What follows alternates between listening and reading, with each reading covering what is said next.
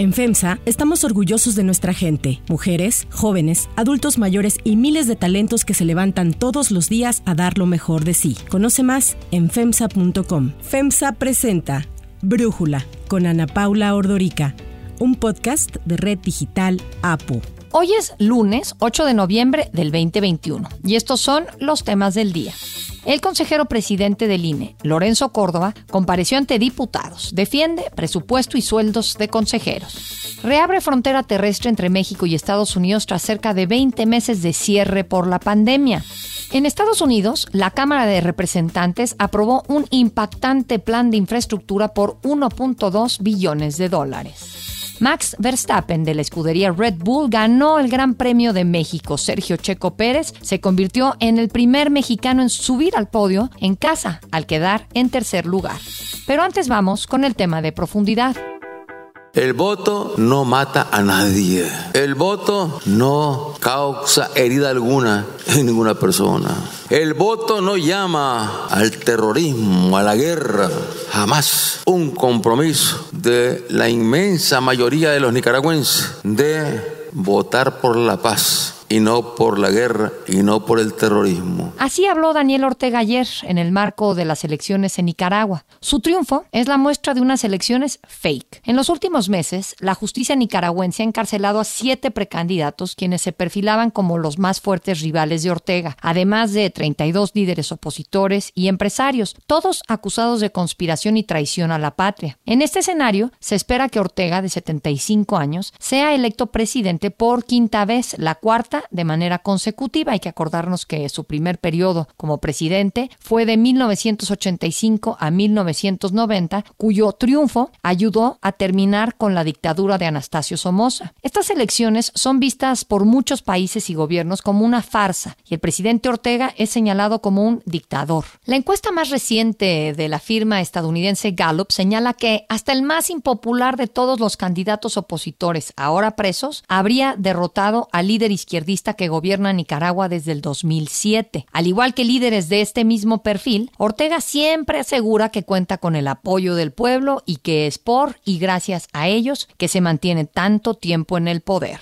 Tras declararse su triunfo en la elección de noviembre del 2016, estas fueron sus palabras. Hemos dado ya el primer paso a llevar estos procesos electorales con mensajes que llenen de esperanza a nuestro pueblo y no con los mensajes de odio y mensajes de muerte que eran los que tronaban y han tronado a lo largo de toda la historia de Nicaragua. Sin embargo, en 2018 estalló en Nicaragua un movimiento en contra del gobierno encabezado por estudiantes, universitarios y campesinos que salieron a las calles a manifestarse contra una reforma a la seguridad social que disminuía beneficios a los jubilados. Aquella vez, como en otras ocasiones en Nicaragua, las protestas fueron reprimidas violentamente por la policía. La Comisión Interamericana de Derechos Humanos habló de 328 personas fallecidas durante esas protestas. El gobierno justificó estos hechos como un intento de golpe de Estado y acusó a Estados Unidos y a la Iglesia Católica de financiar y estar detrás de las insurrecciones. Desde entonces se agravó la crisis política que vive el país centroamericano, que tiene la no muy agradable distinción de ser uno de los más pobres del continente.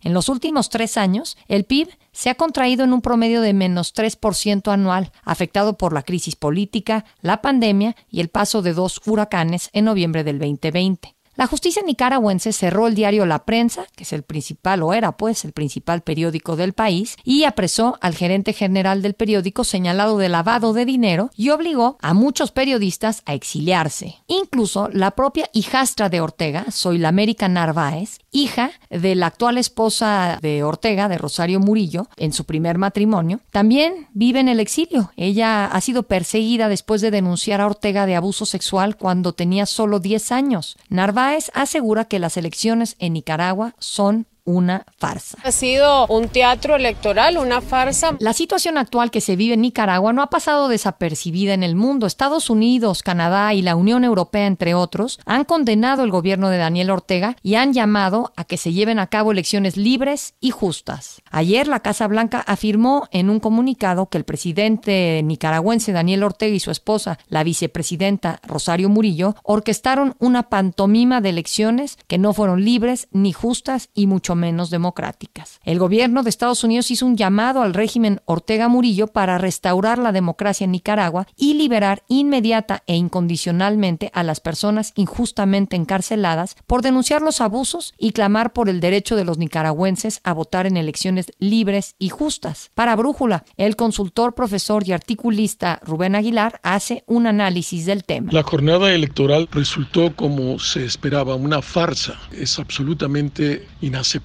lo que ocurrió. Por otro lado, pues funcionó al parecer la invitación de la oposición a que el electorado no se presentase a, eh, la votación. Las calles estaban cerradas, eh, sin gente. La oposición calcula que solo se presentó a votar el 19% del total del electorado, aunque el gobierno eh, pues diga lo que diga. Como se sabe, pues no dejó entrar a la prensa extranjera, tampoco permitió la entrada de observadores internacionales como para tratar de construir una narrativa que pues ellos solo se pueden creer, porque nadie más se lo cree, ni los nicaragüenses, ni la comunidad internacional. El punto pues ahora es, ¿qué sigue? cómo la comunidad internacional va a hacer frente a la dictadura que a partir de el triunfo entre comillas Daniel Ortega y su mujer se perpetuarían en el poder por 20 años, sabiendo que en Nicaragua lo que existe es gana y sin redeo alguno,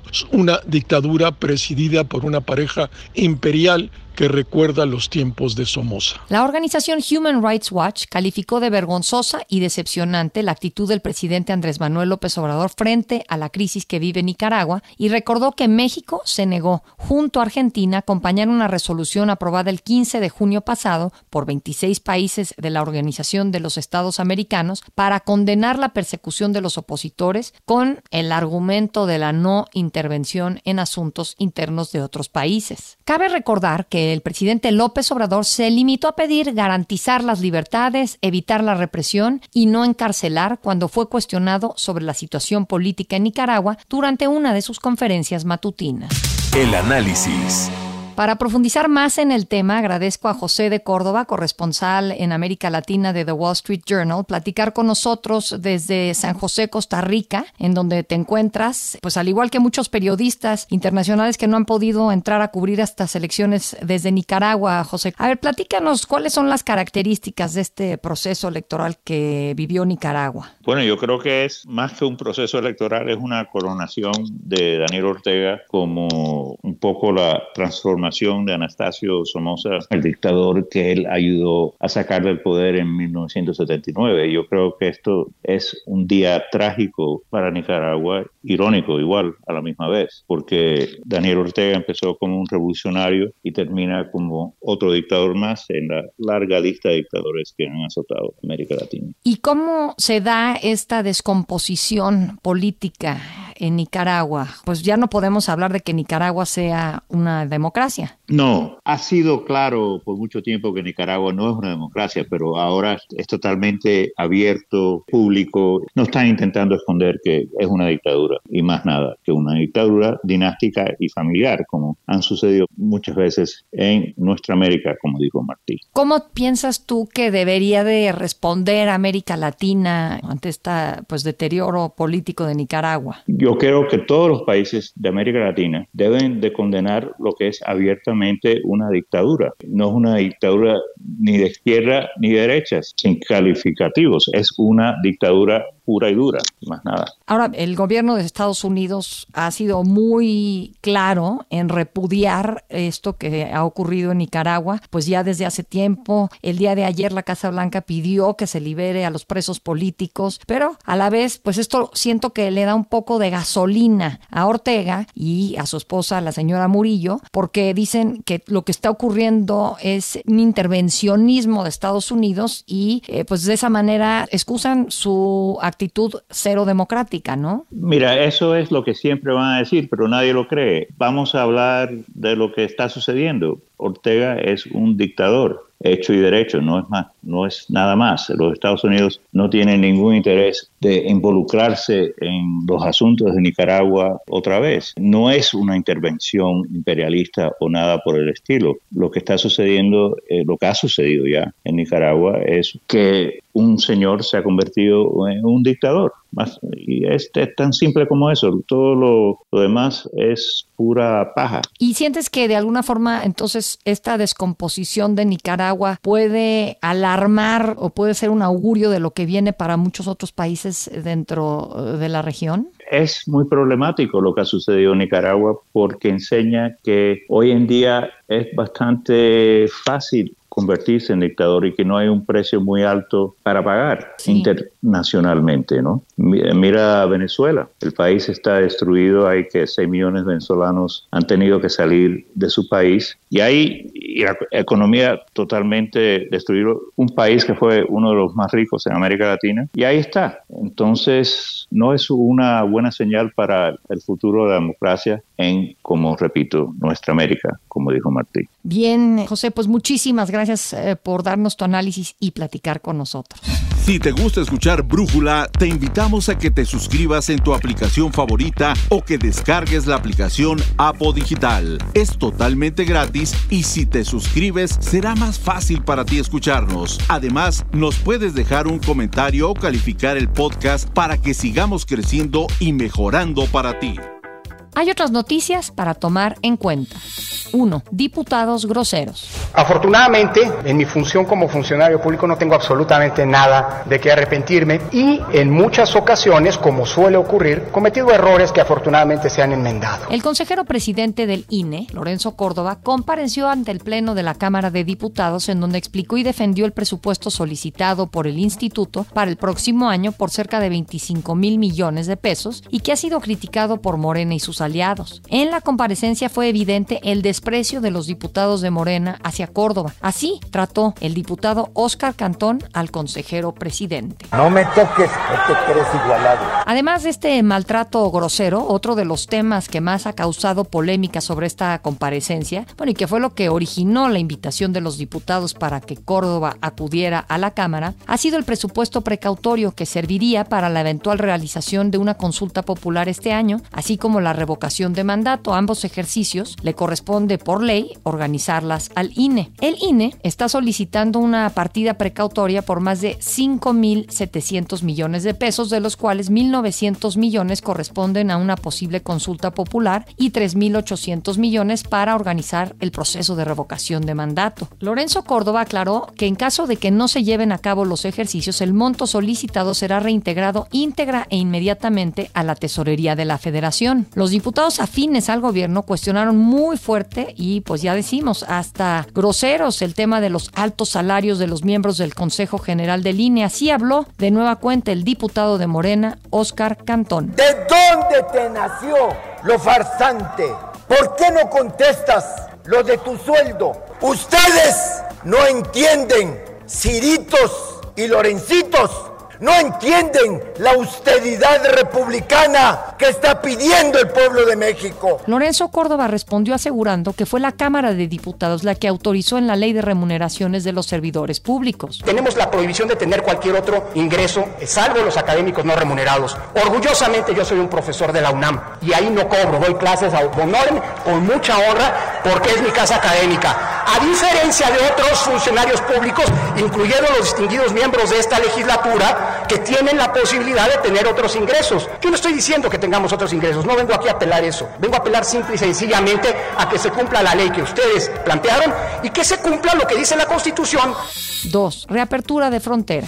Estados Unidos reabre este lunes sus fronteras terrestres tanto con Canadá como con México a los turistas vacunados contra COVID-19, poniendo fin a 20 meses de restricciones. Las nuevas reglas permitirán que los extranjeros totalmente vacunados contra el coronavirus con las vacunas aprobadas por la OMS, que son Pfizer, Moderna, AstraZeneca, Johnson Johnson, Covishield, Sinopharm y Sinovac, puedan ingresar a Estados Unidos. Para Brújula, Rafael Fernández de Castro, director del Centro de Estudios México-Estados Unidos de la Universidad de California en San Diego, habla sobre los estragos que ha implicado este cierre de la frontera. Hay que decir que la afectación ha sido enorme. Ha afectado a los negocios, los negocios del sur de San Diego, los negocios de toda la frontera han estado realmente pasando por momentos muy difíciles. En educación, todos estos muchachos que van, muchachas que van de un lado a otro a estudiar, la verdad, la han pasado muy difícil. Ha sido muy difícil para los cuidadores. En San Diego, por ejemplo, estamos llenos de cuidadores, de viejos, de gente de la tercera edad, de niños que vienen de Tijuana todos los días. No ha habido meseros, no ha habido plomeros. Yo diría lo más importante ha sido cómo ha afectado a las vidas transnacionales, cómo ha roto a las familias en dos, esas jóvenes que no podían ver a sus papás o papás que no podían ver a sus hijos o hermanos que no se podían ver. Entre estos problemas que ha dejado el cierre de la frontera, Fernández de Castro destaca el fenómeno migratorio y el reto que representará. También hay que decir que ha habido desde que empezó el gobierno de Biden una crisis en la frontera, una crisis de migrantes centroamericanos y mexicanos y ahora haitianos llegando. Yo diría en parte porque Biden les dio la mano y los polleros y los traficantes de personas se tomaron el pie, pero como quiera que sea, esto ha dificultado la frontera y sabemos que muchos funcionarios o agentes de eh, Cross Border Protection, de lo que se llama CBP, pues han sido mandados a Texas, por ejemplo, a ayudar con la crisis de los haitianos. Entonces, las líneas, a pesar de que no estaba cruzando tanta gente, estábamos como al 30, 40%, estaban muy largas. Y eso es la gran pregunta del 8 de noviembre del 2021 en la reapertura de la frontera México-Estados Unidos. ¿Qué va a pasar con los tiempos de espera?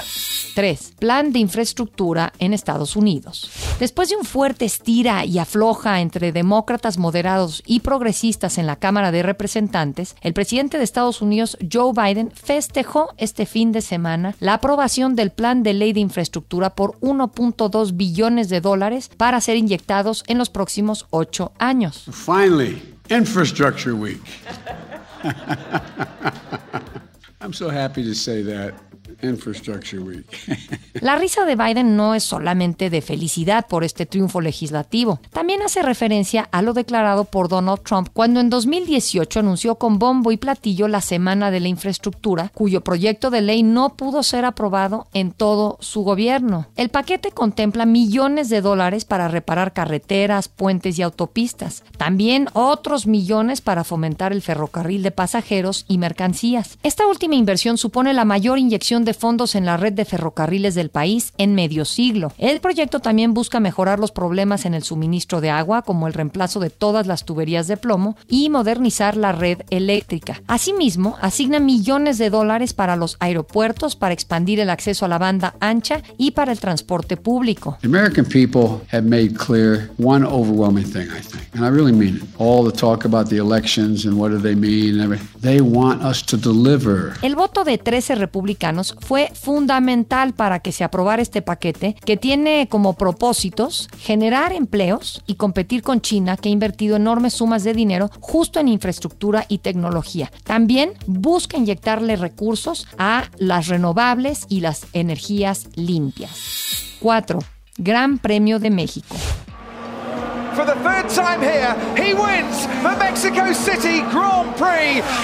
Verstappen crosses the line a long, long way clear of the rest. El neerlandés Max Verstappen de la escudería Red Bull se confirmó como líder del Campeonato Mundial de la Fórmula 1 al ganar el Gran Premio de México, aumentando su ventaja de 12 a 19 puntos sobre el segundo lugar, el británico Lewis Hamilton de Mercedes, actual campeón del mundo. Sergio Checo Pérez terminó en tercer lugar, con lo que se convirtió en el primer mexicano que sube al podio en nuestro país. Sin embargo, Checo Pérez presionó a Hamilton, siete veces campeón del mundo, por el segundo lugar. Por algunos instantes, Checo llevó el liderato de la carrera lo que desencadenó las porras y el ánimo de los asistentes en el Autódromo Hermanos Rodríguez. Checo peleó por la segunda plaza con el británico y para la vuelta 34, en combinación con la primera parada de su compañero en pits, se colocó al frente de la carrera con Verstappen como segundo y Hamilton en tercero. Así habló un muy contento Checo Pérez. I'm so happy we won in my country. Now time for some tequila. Exactly, Mexican in Mexico, have some fun up there.